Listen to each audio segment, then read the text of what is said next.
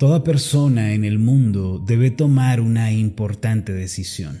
Esta consiste en elegir la perspectiva bajo la cual va a vivir. Debemos elegir entre la perspectiva de Dios y la perspectiva del hombre y no podemos nunca permanecer a la mitad. La perspectiva de Dios para nosotros eh, no es otra sino la fe.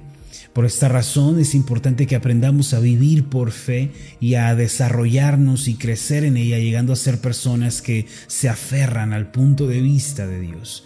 Quizá uno de los personajes bíblicos que mejor representa eh, la conversión del punto de vista del hombre al punto de vista de Dios es Abraham. Él es conocido como el padre de la fe. Eh, de su vida podemos aprender algunos aspectos, tanto positivos como negativos, algunos que nos enseñan cómo podemos pasar de la perspectiva del hombre a la de Dios y que también nos advierten sobre qué peligros eh, debemos evitar nosotros. La primera lección que nos enseña Abraham es sobre el llamado, sobre la fe y la obediencia. El rumbo de la vida de Abraham cambió drásticamente a la edad de 75 años de edad, pues fue en ese momento cuando Dios le hizo un llamado muy particular. Humanamente hablando, los 75 años es una edad en donde uno tiene que sentarse a mirar en retrospectiva y reflexionar acerca de la muerte. En otras palabras, quizá no es la mejor edad para comenzar de nuevo, para tener un sueño nuevo, no obstante, fue a esa edad que el Señor habló a Abraham y lo llamó a emprender un nuevo viaje y a tener un nuevo comienzo en su vida. Le dijo en Génesis capítulo 1 versículos 1 y 2, vete de tu tierra y de tu parentela y de la casa de tu padre a la tierra que te mostraré y haré de ti una gran nación y te bendeciré y engrandeceré tu nombre y serás bendición. Este fue el llamado que Dios le hizo a Abraham. A partir de ese momento en el cual el padre de la fe fue llamado por Dios, él comenzó a ver la vida desde otra perspectiva. Dios le dijo a Abraham que debía salir de aquella tierra, pues había un camino nuevo que comenzar. La tierra en donde vivía Abraham con sus familiares se llamaba Ur de los Caldeos, de acuerdo a lo que nos dice Génesis capítulo 15 versículo 7. Este lugar antiguamente, Ur, era la sede de la idolatría. Era un lugar marcado por el pecado, por la sensualidad, por la rebeldía. Dios quien pensaba usar la vida de Abraham para su propia gloria, le mandó salir de aquella tierra. El Señor quería llevarlo con su gracia a una tierra de bendición, quería darle una familia que honrara su nombre y además quería enseñarlo a vivir por la fe en su palabra. La Biblia nos dice claramente qué fue lo que Abraham hizo con este llamado. En Hebreos capítulo 11, versículo 8 está escrito lo siguiente, por la fe Abraham, siendo llamado, obedeció para salir al lugar al que había de recibir como herencia y salió sin saber a dónde iba. Puede que Abraham se haya preguntado en este punto, ¿será cierto todo esto? Es una lucha que todos enfrentamos. Abraham quizás se preguntó, ¿de verdad debo irme de este lugar y obedecer a Dios? Y si la gente me considera como un loco, como un fanático y me rechaza. Desde luego, Abraham enfrentó el conflicto entre lo que Dios dice o ver la vida como siempre la había visto. Sin embargo, al final Abraham tomó una importante decisión basada en la fe. Él eligió ver las cosas desde la perspectiva de Dios y así dio inicio a su vida de fe. Mis amados, al igual que Abraham, cada uno de nosotros ha sido llamado por Dios para salir del mundo de pecado y de desobediencia. Dios nos hace un llamado y nos dice igualmente sal de tu tierra. Sal de tu tierra, sal de tu parentela. Dios nos invita a vivir en un camino de fe y de obediencia. Él no quiere que permanezcamos en la tierra del pecado, en la tierra de la maldición y de la muerte, sino que Dios quiere guiarnos, Él quiere revelarse a nosotros como el Padre de amor y de gracia. La Biblia nos dice en 1 Corintios capítulo 1 versículo 9, fiel es Dios por el cual fuisteis llamados a la comunión con su Hijo Jesucristo, nuestro Señor. Aquí dice la Escritura que usted y yo fuimos llamados por el Dios fiel a tener comunión con su Hijo. Asimismo, en Primera de Pedro, capítulo 2, versículo 9, está escrito, mas vosotros sois linaje escogido, real sacerdocio, nación santa pueblo adquirido por Dios, para que anunciéis las virtudes de aquel que os llamó de las tinieblas a su luz admirable. Amados, este es el llamado que nosotros hemos recibido de parte de Dios en Cristo. Hemos sido convocados a salir de nuestra tierra que representa nuestra vida pasada, basada en nuestra propia perspectiva, en nuestra propia opinión, en nuestro propio modo de hacer las cosas y hemos sido invitados a ver la vida con los ojos de Dios. Debido a que Dios nos ha llamado, debemos también dar un paso de fe y obedecer al Señor. Puede que enfrentemos el conflicto entre las dos perspectivas, pero si no damos el paso de fe quedaremos frustrados y derrotados. Ahora, ¿qué es la fe? Esto es importante que lo definamos el día de hoy. ¿Qué es la fe? La fe no es otra cosa sino abandonar el punto de vista del hombre y elegir el punto de vista de Dios. Por lo tanto, podemos obtener fe cuando decidimos ver con la perspectiva de Dios y podemos asimismo comenzar una vida nueva.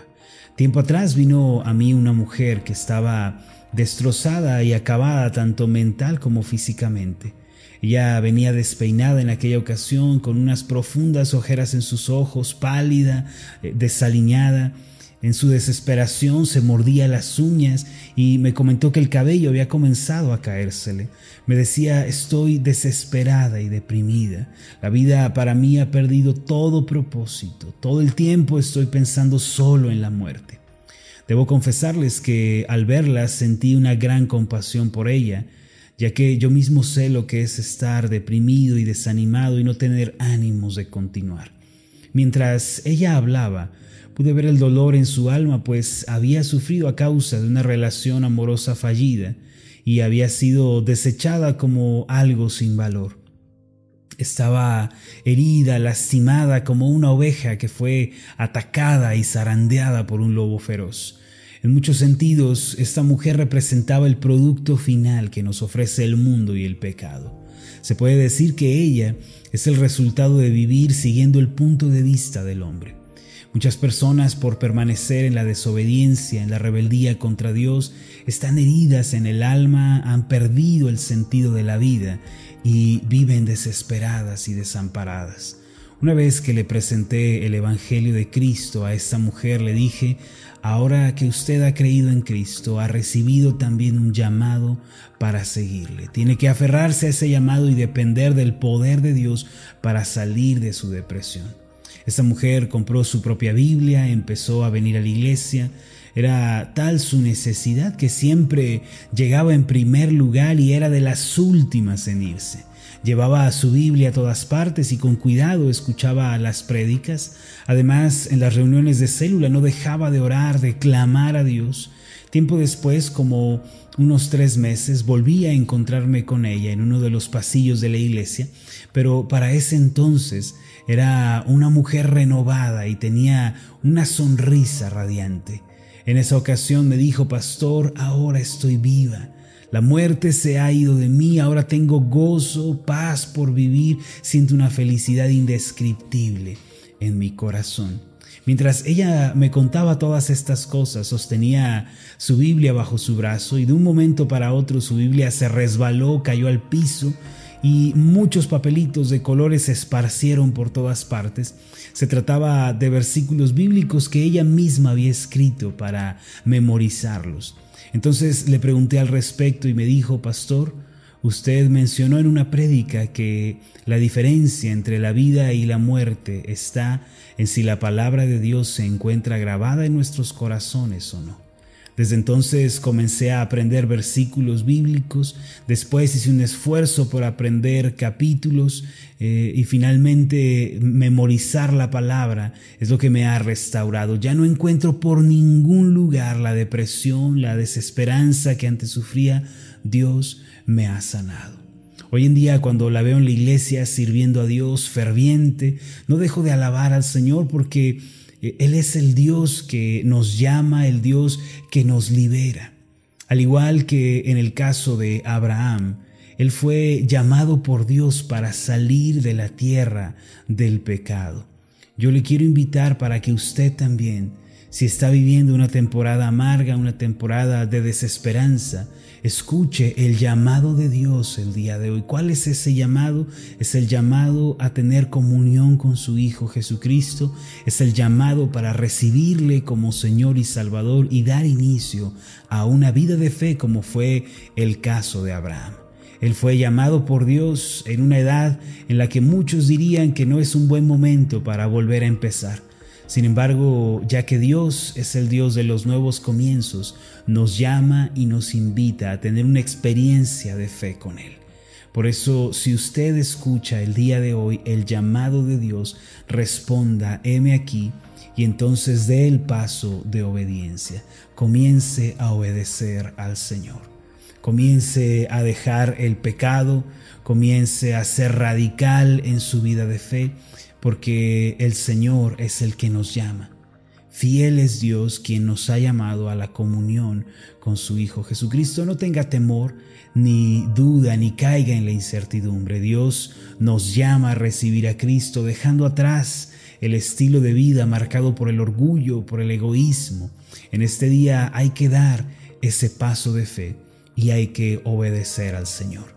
Cabe mencionar que cuando Abraham dio este paso tan importante y salió sin saber a dónde iba, es decir, salió solamente por fe, podemos ver a lo largo de su historia tres cosas. Número uno, que al haberse comprometido con Dios, Dios se comprometió con él. Número dos, podemos ver en su historia, y esto lo vamos a estar explorando más adelante, que Dios le dio promesas a Abraham. Abraham no vivió desdichado y desamparado, eh, vagando por el desierto por su cuenta. Dios le dio promesas a seguir, le dio palabras que en número tres, más tarde, vinieron a ser realidades en su vida, vinieron a cumplirse en él. Quiere decir que Dios manifestó su fidelidad, su bondad y su amor para con él. ¿Qué quiere decir esto?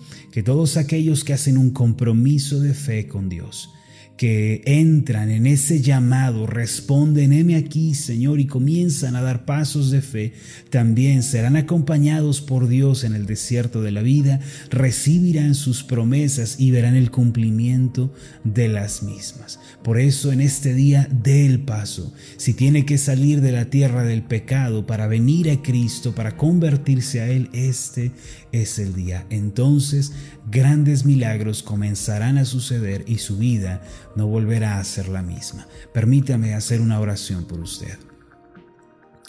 Amado Dios y Padre Celestial, tú eres el Dios que nos llama, el Dios que nos invita a caminar con Él. Tú eres el Dios que nos has llamado a tener comunión con tu Hijo Jesucristo. Padre, el día de hoy respondemos a este llamado que nos haces y te decimos, henos aquí, Señor. Estamos listos para caminar contigo. No queremos vivir en la perspectiva del hombre, en la tierra del pecado y la rebeldía. Señor, queremos venir a ti. Queremos acudir a tu presencia. Queremos dar esos pasos, Señor, no importando que nos mandes salir, no importando que nos invites, Señor, a una experiencia desconocida para nosotros, tenemos la seguridad de que tú vas en el camino acompañándonos, Tú nos das promesas y asimismo cumples tu palabra en nosotros. Gracias Señor por la invitación que nos haces. Ahora de todo corazón estamos listos para seguir caminando contigo. Síguenos enseñando, Señor. Síguenos mostrando tu camino. Síguenos hablando e instruyendo. Te lo pedimos en el nombre de Jesús. Amén y amén. Hola, ¿qué tal? Mi nombre es Marlon Corona, soy el pastor de la iglesia Ascender en la ciudad de Zapopan, Jalisco, en México. Le agradezco mucho por haberme seguido con esta meditación. Mi oración siempre es que usted sea prosperado en todas las cosas y goce de una buena salud, así como prospera en su alma. Lo invito a que ore por las meditaciones Ascender y le pregunte a Dios cómo puede usted ser de bendición para este ministerio. Las meditaciones Ascender son impulsadas y apoyadas por nuestros oyentes. Reciba un fuerte abrazo de mi parte. Que Dios le bendiga. Hasta la próxima.